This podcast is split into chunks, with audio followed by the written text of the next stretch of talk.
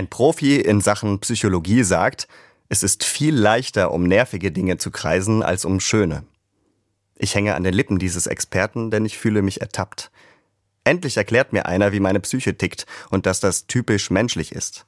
Denn unsere vorgeschichtlichen Urahnen haben uns da so einiges mitgegeben. Der Professor erklärt weiter, es ist in unserem Unterbewusstsein so drin, schlechte Erfahrungen fünfmal schwerer zu nehmen als gute. Das liegt daran, dass sich unsere keulenschwingenden Vorfahren keinen Fehler erlauben durften. Ihr Leben hing davon ab. Dann führt der Professor Beispiele an. Dass ein Höhlenmensch auf gar keinen Fall die hart erkämpfte Beute fallen lassen durfte oder wie er jedes noch so kleine Knacken immer als mögliche Bedrohung werten musste. Es ist also normal, wenn mir meine schlechten Erfahrungen viel zu viel zu schaffen machen, wie nach einem Teamgespräch auf der Arbeit, wenn es vor allem Lob gab, aber diese eine Sache kritisiert wurde und mir das ewig nachgeht. Mich ärgert das, dass ich dem Schlechten viel mehr Gewicht gebe als dem, was super gelaufen ist. Und jetzt kommt wieder der Urmensch ins Spiel.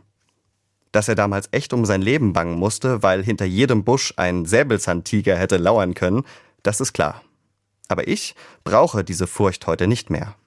Es braucht Übung, dass ich eine erboste E-Mail nicht so wichtig nehme und besonders an die vielen netten Begegnungen denke. Ich kann das trainieren und nach getaner Arbeit, wenn ich heimkomme, bewusst erst von den schönen Dingen erzählen. Oder ich kann mit Gott erst über mein Problem sprechen und dann noch Danke sagen für alles, was rund läuft.